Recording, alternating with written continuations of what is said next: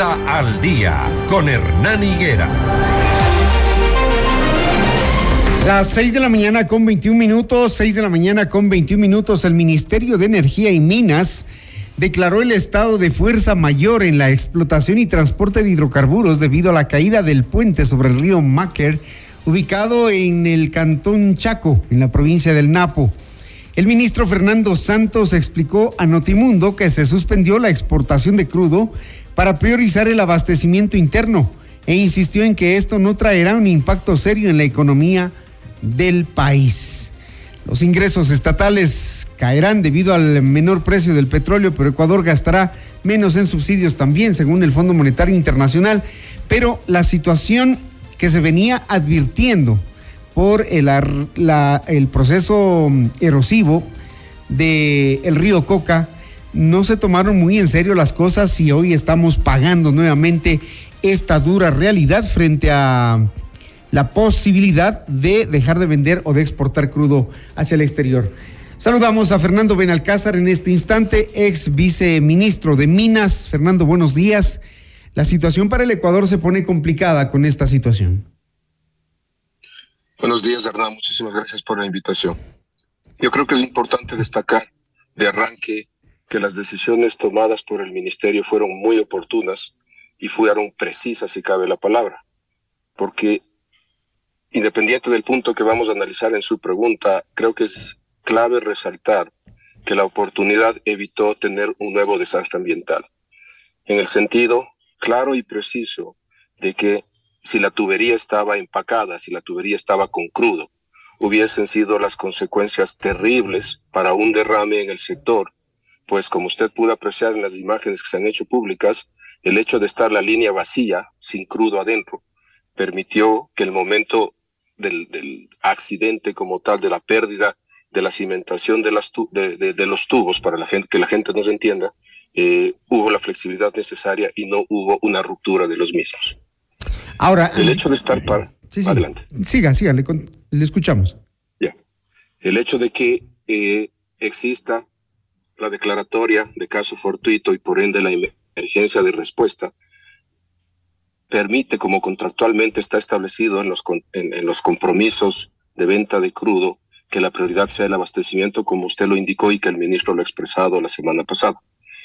Eso es muy importante también y creo que el ministro resaltó que los tanques de balao estaban a full, aproximadamente un millón de barriles en, en stock y guardados, lo cual garantiza el abastecimiento. Y las acciones que el gobierno ha tomado también para garantizar que existan, eh, que no haya desabastecimiento, desabastecimiento de combustibles implican algunas importaciones. Impacto, sí puede haber un impacto no solo en el momento de la exportación y por ende en el impacto económico obvio, sino también mientras esté parado el bombeo, tiene un impacto también a nivel de cabeza de pozo, es decir, los pozos no están produciendo selectivamente, se mantiene se mantiene abastecimientos intermedios, pero para eso hay que ir de una manera planificada, manteniendo los niveles de producción consistentes con la situación de emergencia. Adelante. Ahora, eh, el Ecuador deja de percibir eh, en, cantidades, en, dólares, eh, por la no exportación de este, de este crudo o con lo que está almacenado aguantamos por unos días más porque han dicho que probablemente martes o miércoles se podría reactivar el bombeo. Claro que sí. Eh, está todo previsto de acuerdo a un par de contactos claves que hicimos el día de ayer en preparación para esto. Al día de ayer se estima un 85 5% de avance de toda la obra civil, lo cual ratifica la previsión de que martes o miércoles entraría en funcionamiento. Por ende, el impacto será muy pequeño y más que nada, lo más importante es que existe la compensación por el, lo que se llama carga en refinerías, es decir, para el abastecimiento nacional, no habría ningún inconveniente. Es decir, debemos estar eh, calmados, al menos por estos días, mientras se soluciona ese problema allá en el sector de Piedra Fina, en San Luis. Así es. Y hay una cosa que también es importante poner en perspectiva para la audiencia. El río Marker es un afluente del río, del río eh, eh, Coca y el tema, como usted pudo ver en las eh, tomas y en las filmaciones que se han hecho públicas, tiene que ver con un crecimiento abrupto de un entre comillas, riachuelo que se convierte en un gran río. Y esto tiene que ver con la formación geológica, tiene que ver con la ubicación misma del afluente en las estribaciones del reventador. Entonces, eh, creo que no es fácil prever todas las circunstancias y el trabajo en el cual se han comprometido las ingenierías de buscar una solución definitiva al problema ha costado muchos esfuerzos, ha costado muchas variantes y, el, y como siempre las limitaciones económicas son las que impiden llegar a la solución definitiva, pero creo que ha llegado el momento que no se puede estar haciendo variaciones tras variaciones y seguir año tras año enfrentando este problema. Y bueno, vamos a, seguir eh, pendientes de cómo vaya resolviendo el Estado ecuatoriano esta situación que nos ha puesto nuevamente en una situación de emergencia por, por consideraciones de carácter natural. Pero también em, el Estado ecuatoriano empieza a perder gran cantidad de dinero, no digo empieza, más bien continúa perdiendo gran cantidad de dinero ecuatoriano porque nos van sacando y nos continúan sacando el mineral más preciado y más costoso, el oro, la minería ilegal. También el viceministro Fernando Benalcázar analiza este tema porque mm, vemos que muy poco o nada se ha hecho para combatir este, esta, este grupo de gente irregular que a pesar de las operaciones y de los operativos que se hacen, vuelven hacia, hacia las concesiones mineras que han dicho, ya nada puede estar seguro en el Ecuador en las concesiones mineras legales que frente a lo que el Estado ecuatoriano permite que, se haga por, por, la inacción, exministro? A ver, el tema de la minería ilegal ha sido un tema permanente de las últimas décadas, seamos realistas. Y en los últimos años se ha hecho más contundentemente visible porque existen herramientas de comunicación que antes no eran comunes como son los, las redes sociales. Y creo que el caso más reciente fue Buenos Aires, en el gobierno anterior y en este gobierno han sido los temas del río Napo. Y haciendo un paralelo, en la época de los 60 también hubieron problemas seriosísimos de minería ilegal, pero en esa época no había esta comunicación instantánea, como fue el caso de Nambija. Creo yo que hay que saludar en este gobierno, y lo digo públicamente, es el primer gobierno que tiene las agallas de declarar formalmente a la minería ilegal como una amenaza para la seguridad nacional por todo lo que eso implica. Implica inseguridad ciudadana, implica una serie de delitos penales que todos los vivimos y experimentamos en el 2018-19 cuando veíamos el caso casi en vivo de, de Buenos Aires. Eso es muy importante de resaltar. Esa decisión del Ejecutivo ha sido clave y es consistente con la política pública minera que el país tiene como una política nacional. ¿En dónde vienen los problemas? Es en los controles. Usted lo dice claramente. Hay controles que se hacen inefectivamente, hay operativos que cubren los medios, hay otros operativos que internamente son avisados y por ende son totalmente ineficientes y pone sobre la mesa que el tema del control tiene muchos vacíos y tiene hasta avisos de corrupción, como se ha hecho público en varios casos. También hay el, involucramiento de autoridades locales que se evidenciaron en Yutsupino. 240 máquinas que hasta el día de hoy están confiscadas y tiradas eh, a razón de 200 mil dólares promedio por máquina. Hacemos los números e impresiona cómo pueden moverse 250 máquinas, pasar por carreteras, en plataformas y las autoridades locales no han visto nada, no han sabido nada, nos llama la atención. Es un serio problema que tiene y creo que va mucho más allá de este gobierno. Viene arrastrándose desde algunos gobiernos. No nos olvidemos que en el 2010 el presidente de la época, Rafael Correa, estableció la Comisión Especial de Control de la Minería Ilegal que abarca a varios ministros es decir, el problema es transversal y lo preside el ministerio, eh, lo preside el ministro del Interior o del de, actualmente también de gobierno, junto con otras unidades como ambiente, policía, energía y minas, etcétera. Porque es un tema complejo y los resultados no son al nivel que uno esperaría. Justo eso le iba a preguntar. Eh, en estos últimos días ha habido detenciones, sentencias. ¿Alguien ha pagado por ese daño ambiental? No, nunca.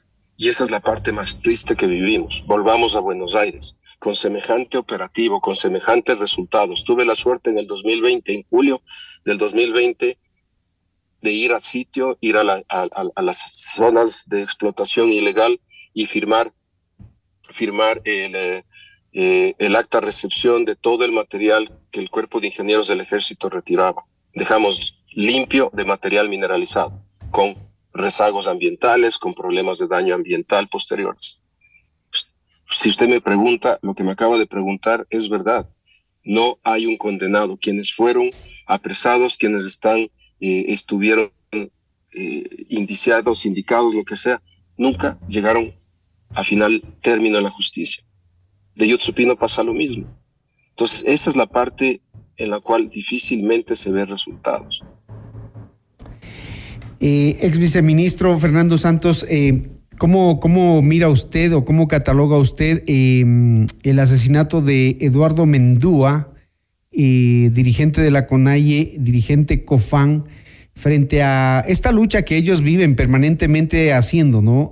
Contra la minería, algunos dirigentes como, como Mendúa, y, contra la actividad petrolera por los derrames que nunca fueron remediados. Es difícil evaluar de una forma diferente como cualquier ecuatoriano, como cualquier persona que fallece, la condolencia y el dolor por ese acto en todo sentido execrable. Es muy ligero coger y acusar a las industrias, sean petroleras, mineras, al gobierno nacional. Respeto mucho eso, no lo comparto. Debe haber una investigación profunda y no creo que a nivel de una dirigencia se pueda indicar, a no ser que él tenga evidencia que nadie más la tiene, que esto se debe por su actividad de oposición, según se declaró, hacia el sector petrolero. Creo que es muy ligero decirlo y es algo que, como ya el gobierno se ha pronunciado, deberá ser profundamente investigado. Entiendo que se tomaron de inmediato acciones y se desplazó a las unidades especializadas para dar todo el apoyo en la investigación y saber exactamente, y también como se ha pronunciado el gobierno, se tomarán las medidas y, las, y, quien haya cometido este crimen deberá pagar hasta las últimas consecuencias. Desde su visión de ex viceministro de Minas, ¿qué, mm, ¿qué, criterio le merece todo este escándalo de corrupción que se ha visto en los últimos días, denunciado por un medio digital en donde han salido muchísimos nombres, sobre todo eh, evidenciando el, lo fácil que resulta llevarse el dinero de los ecuatorianos de las empresas estratégicas como, como las de EMCO? A ver, yo creo que si nosotros hacemos un análisis crudo en todo este proceso denunciado y que ahora está siendo investigado más profundamente y que ha costado la cabeza de una gran cantidad de funcionarios de alto nivel.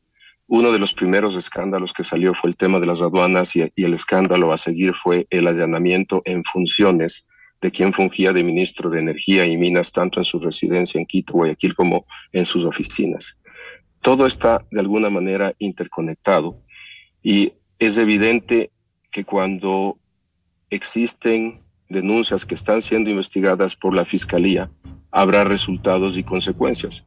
Toman años tal vez, sí, pero estamos viendo que la justicia tarda, pero llega.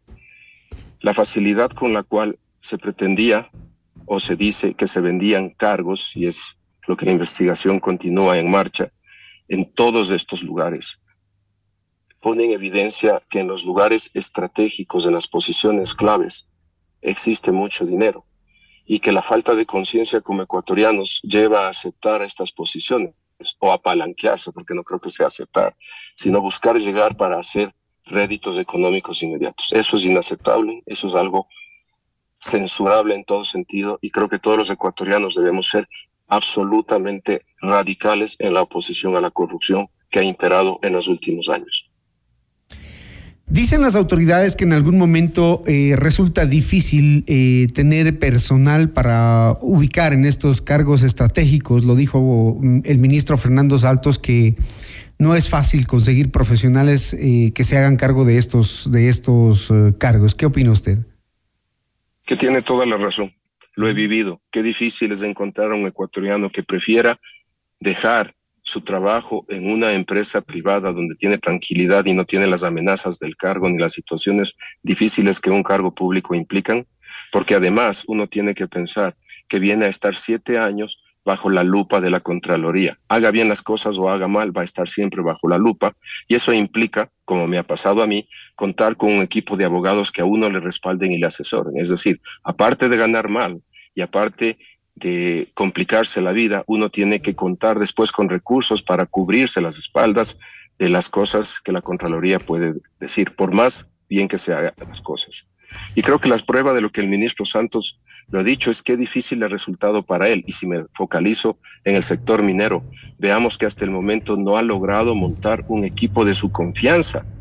No tiene personas al frente de la Agencia de Regulación y Control de Recursos Naturales No Renovables que sean de su línea. Sigue ahí un funcionario que fue designado por el ex viceministro que hablábamos hace, hace unos minutos. Lo mismo en el Instituto de Investigación Geológico Eléctrico y otras entidades como son todas las coordinaciones zonales siguen con personal de estas personas que pusieron y que están siendo investigadas por la Fiscalía. Entonces, tiene mucha razón el ministro, es difícil y eso entorpece los resultados de la gestión que él puede dar si solo si contase con las personas que pueden alinearse en principios y valores y en las directrices establecidas por el gobierno central. Muy bien, queremos agradecerle al eh, ex viceministro de Minas, Fernando Benalcázar, por ayudarnos a entender estos temas que mm, nos preocupan en el país, sobre todo porque se tratan de las áreas estratégicas. Muchísimas gracias, ingeniero Fernando Benalcázar. Muchísimas gracias, Hernán, y como siempre a las órdenes. Gracias. 6:38 minutos. Esto es Notimundo al día.